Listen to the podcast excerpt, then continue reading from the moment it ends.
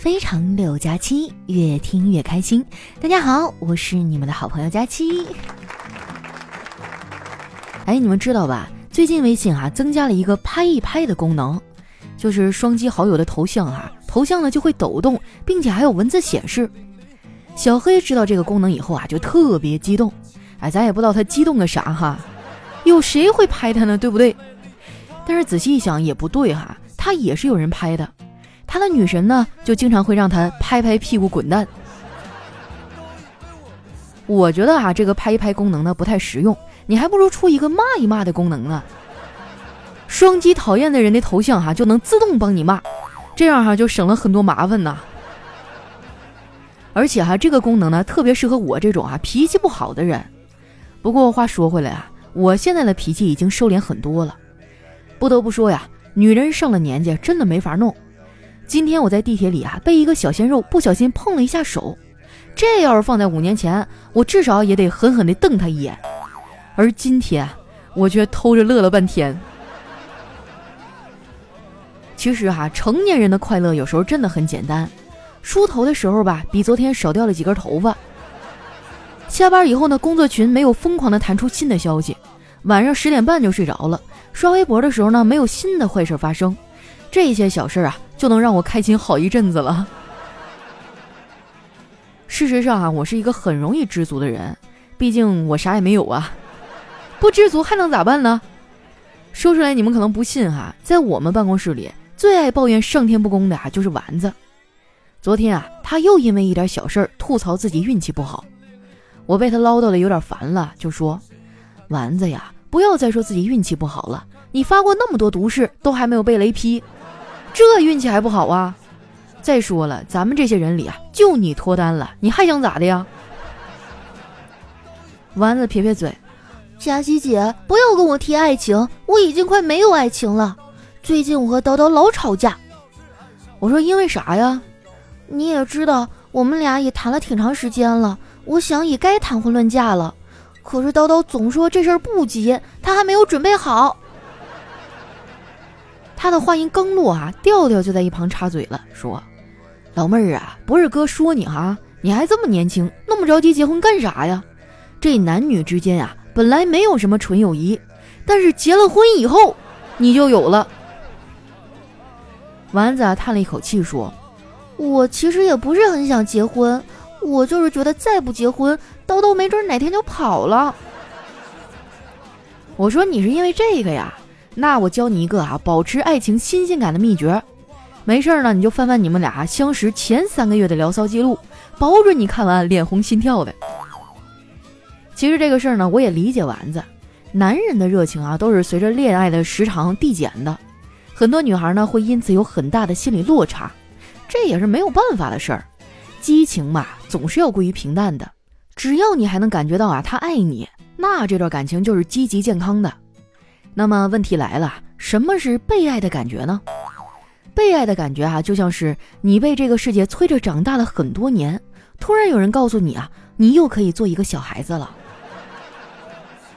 说到感情啊，很多人都觉得老一辈的人呢不善表达，其实不是这样的。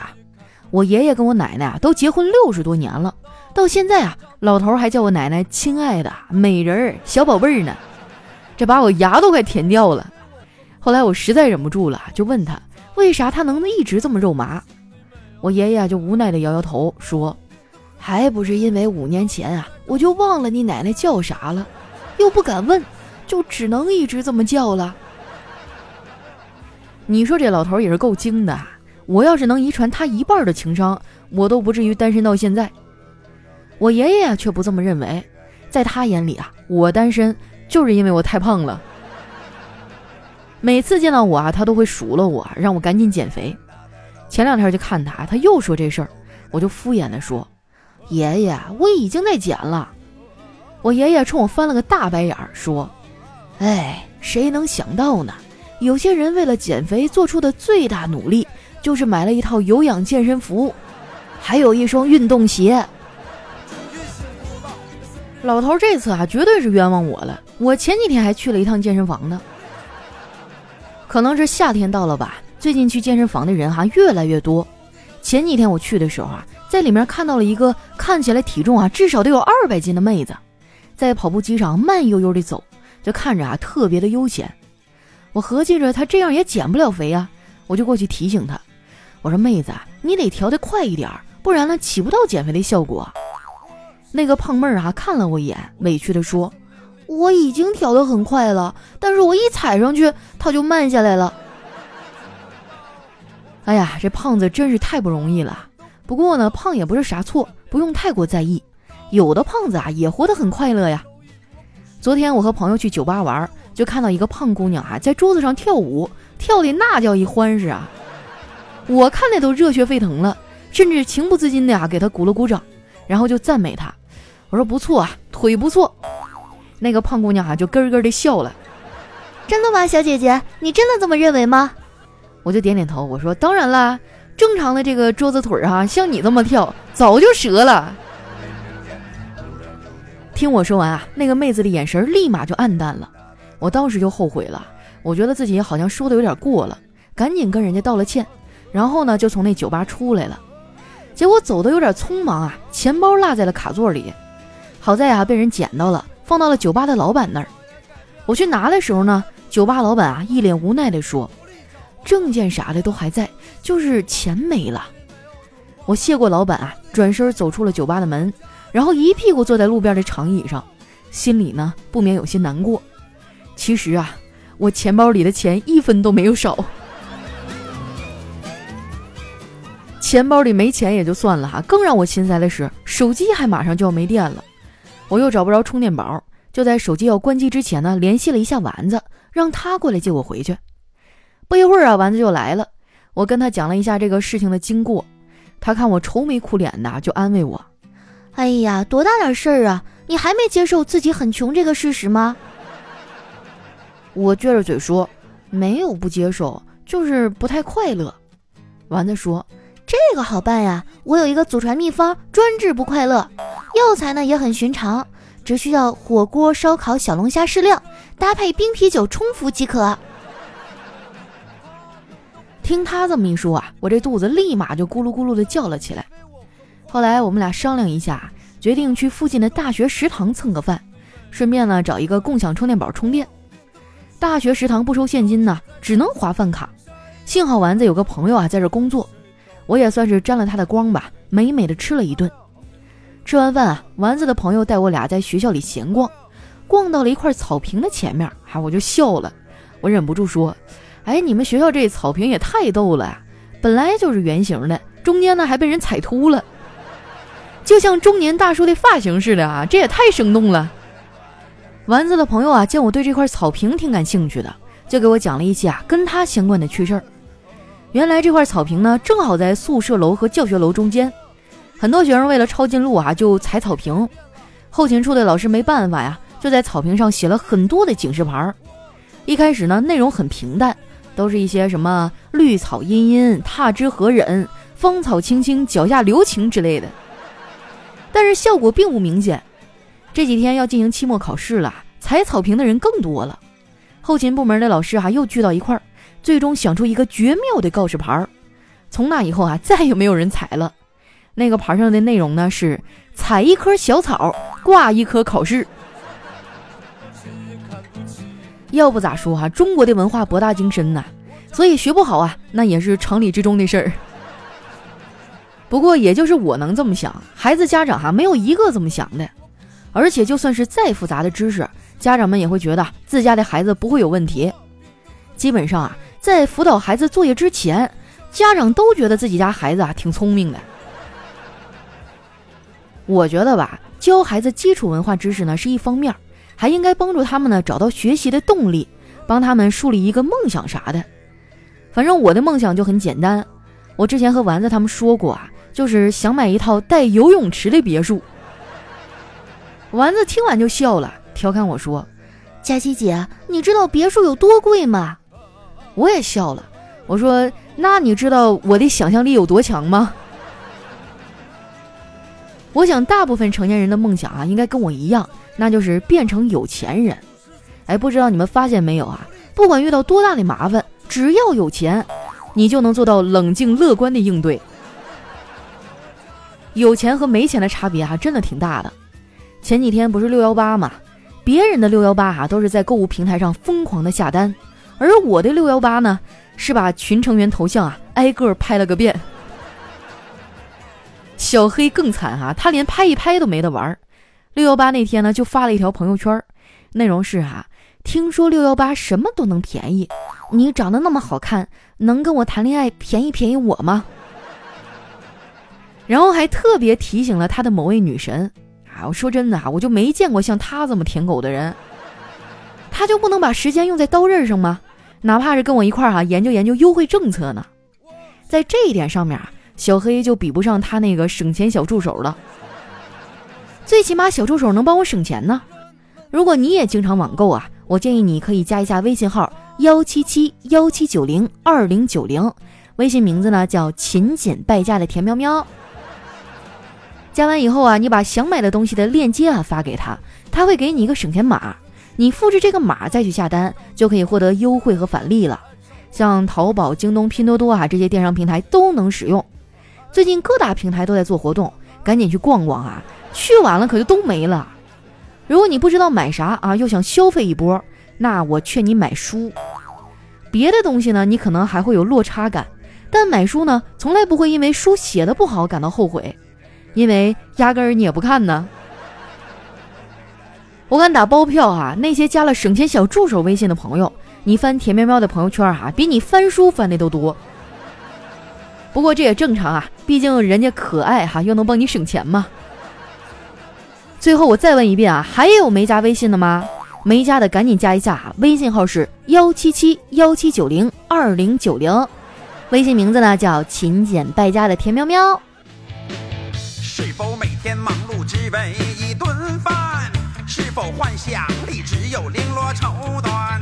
是否爱人已爱成了一个伴儿？是否半夜里心痒痒的直蹭炕沿儿？一段音乐，欢迎回来啊！一首来自二手玫瑰的《命运》呐，送给六幺八以后哈，手已经完全被剁完的我们。那接下来又到留言互动的时间了哈，看一下我们的第一位听众叫如若不问归期，他说：“如果你是一颗苹果啊，那变甜一点就能将你的意义放大；可如果你是一个柠檬，努力变酸才是你的人生目标。”再如果啊，你是一颗苦瓜，变得超苦才是你的价值所在。别人都在努力爬树的时候啊，你就要反思你自己是不是一条鱼，和他们争什么呀？别人都在比甜，可如果你就是一颗盐，你就好好闲着，那就是你的价值所在。正如赫本所说啊，我自风情万种，自然与世无争。搞搞清楚啊，你是酸甜苦辣咸的哪一款，而不是在别人的期望里较劲儿，在世俗的定义里流离。所以啊，发现你自己，顺应你自己，成为你自己。哎呀，这段留言这么老长，我还在静静的等待它的转折，没想到真是一段鸡汤。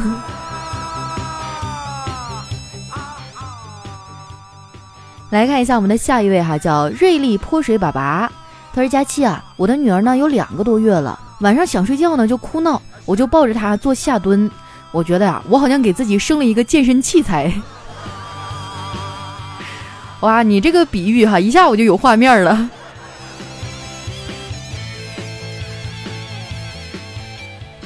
下一位呢叫佳期的现男友，他说我是工地狗一枚，平时假期和休息的时间很少，工作中呢很难接触到异性。经家里的介绍认识一个妹子，比我小四岁，看过照片呢是自己喜欢的类型。但是由于这段时间很忙，还没来得及见面。她目前呢在努力的考教师资格证，准备当一名小学老师。每天啊，只要一有时间，我就找她聊天，逗她开心，关心她的一举一动，培养和她一样的爱好。她也愿意和我聊，可是她从来都不会主动来找我。有时候想起来吧，也挺在意这个事儿的。我甚至都怀疑他对我根本就没有感觉，完全是在敷衍我。我准备坚持几天不找他，看看他的反应。佳琪啊。你说我这种想法正常吗？会不会有点极端和幼稚啊？哎呀，我觉得我要是你的话，我心里也得犯嘀咕。但是有些女生确实就是比较被动，女孩子嘛，本来她这个性格呀，就可能会比较内敛一点儿。你也别量天数太多哈，你先两天不说话试试，看情况不对就赶紧的哈。还是要抓紧呢。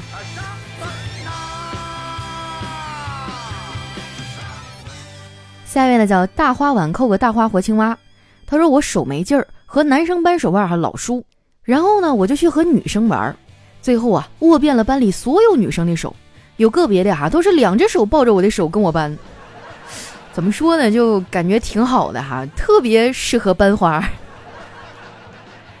哎呀，我发现有些事情你换一个思路哈，就发现它也不见得是个坏事儿。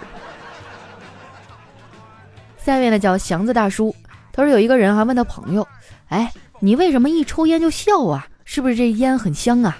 朋友回答说：“我看书上说，抽一支香烟呢减少寿命五秒，笑一笑呢能长寿十秒，所以每次抽烟啊我就要笑一笑，为生命赚回五秒钟啊。”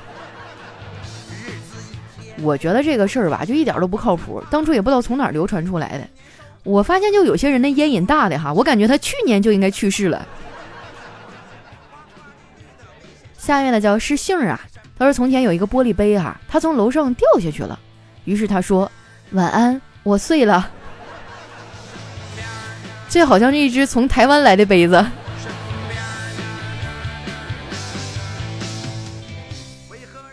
下面呢叫可爱的新疆啊，他说一个男的说判断一个女生是南方的还是北方的，有人呢给出一个很好的答案，关于你错了，哎，北方的女生呢会说你胡说。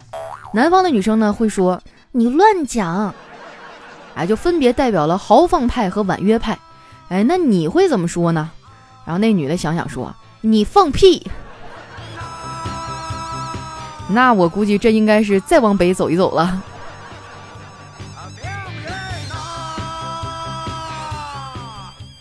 下一位呢叫雨墨晴空，他说生活啊就像是拉屎，有时候你已经很努力了，可是出来的呀只是一个屁。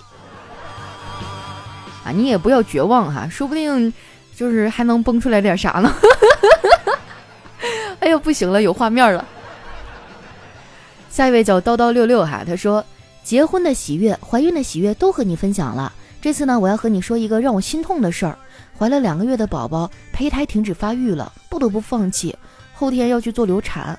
和老公谈了六年，结婚一年，备孕三个月，很顺利的要上我们第一个宝宝，没想到这么快就离我而去了。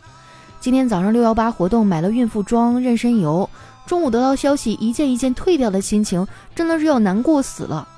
命里有时终须有，命里无时莫强求啊！也许这就是有缘无分吧。哎呀，这个我都不知道应该说点啥了。虽然我没有生过孩子吧，但是我刚才换位想了一下，这不得老难受了。就是我有一好朋友叫静妖哈，也是今年刚做妈妈。她那个孩子还不到一周岁，就以前在我印象当中啊，她是一个特别爱美、特别精致的女孩儿。但是自从生了孩子以后，人也胖了啊，头发也剪了，出门妆也顾不上化了。我们俩都挺长时间没见面了，我合计一块出去吃个饭，那全程根本就没吃几口，就在那儿这个就喂孩子了。我当时就很感慨啊，就是曾经以他那性格，我觉得要有个小屁孩在这这么闹，他还不得顺着窗户给撇出去。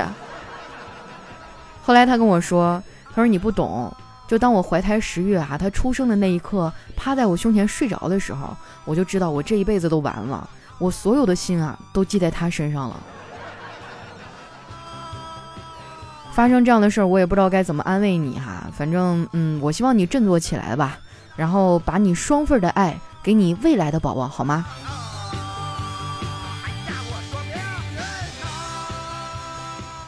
下一位呢叫生性属猫，他说今天看新闻联播以后的天气预报，播报到上海的时候呢，儿子啊突然来了一句：“这就是佳期在的那个城市吗？”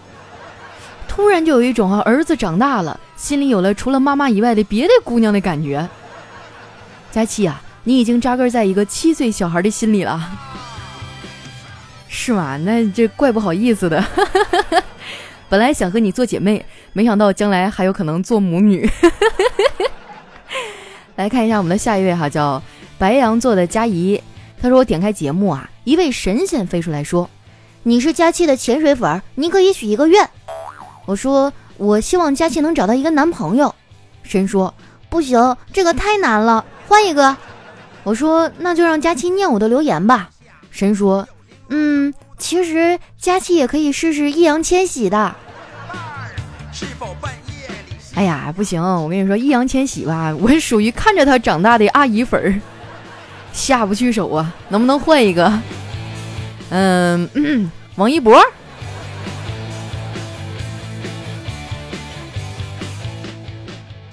下面呢叫路易斯线，他说我给你消息发了好多，看手机等你回复半天，眼睛都是酸的。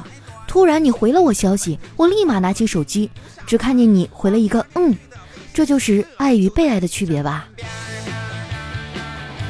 啊，不知道怎么回事哈，心酸中透着点好笑，又觉得似曾相识。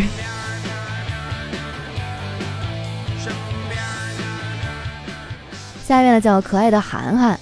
他说：“我同学有个弟弟哈，非常可爱，也特别顽皮。有一次哈，因为他调皮捣蛋，妈妈又打他屁股。他很无辜地望着妈妈说：‘妈妈，我怕疼，我以后会乖乖听话的。’妈妈就点点头说：‘好吧，那既然你怕疼，妈妈给你屁股垫个东西再打。’他很开心啊，说：‘妈妈你真好。’结果他妈妈撕了一张纸垫在他的屁股上，他当场就哭了。”哎呀，我记得小的时候有一次逃课，然后被我爸逮着了。就是放学直接没回家呀，老师说这孩子今天没来上学呀，这把我爸妈急的，到处找我。但实际上那天我是去我同学家玩的，后来被我爸找着以后回家哈，给我摁在了炕上，抽出皮带一顿抽啊。你知道，就是以前那男的带的裤腰带哈，折成双捆，然后一打起来啪啪啪，声老响了。然后我就鬼哭狼嚎的呀。后来我妈心疼了，就拦住了我爸。晚上还给我做了点好吃的。后来我爸就闲着哈，拿那个皮带抽了一下自己，又是清脆的啪一声响。然后我爸说：“这玩意儿声音这么响，打着也不疼啊。”啊，有机会你们可以试一下啊，就是那裤腰带折成双捆儿，然后使劲的抽，其实力气并没有多大啊，但是那个声音哈啪啪的就特别响，特别具有这个震撼的效果。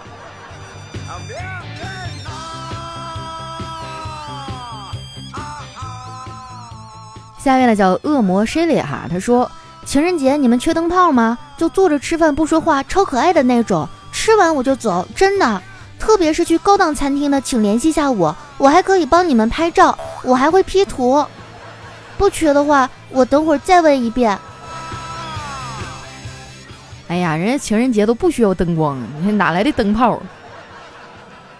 下一位呢叫瞅你漂亮，他说有一次洗完澡哈，在卫生间里化妆。男朋友突然从后面把我抱住，要在我后背上写字呢，让我猜。我顿时感觉好浪漫啊，好有偶像剧的感觉。写完以后呢，我猜不出来。他说：“你自己看吧。”然后就跑了。我照镜子一看，嚯，这个蠢货居然用口红在我背上写的“特价商品，不退不换”。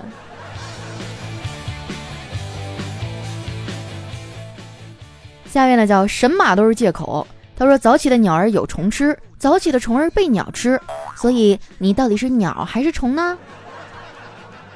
哎呀，因为我喜欢赖床，那我还是当虫吧。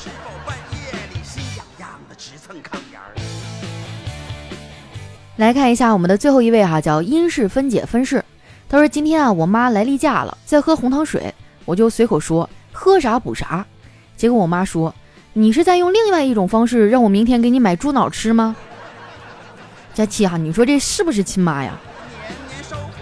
我觉得是啊，对你的了解如此的清晰，应该是亲生的。好了，那今天留言就先分享到这儿。喜欢我的朋友，记得关注我的新浪微博和公众微信，搜索主播佳期，是佳期如梦的佳期。有什么好玩的段子呀，或者想对我说的话，你可以留在节目下方的留言区。那今天我们的节目就先到这儿啦，咱们下期再见。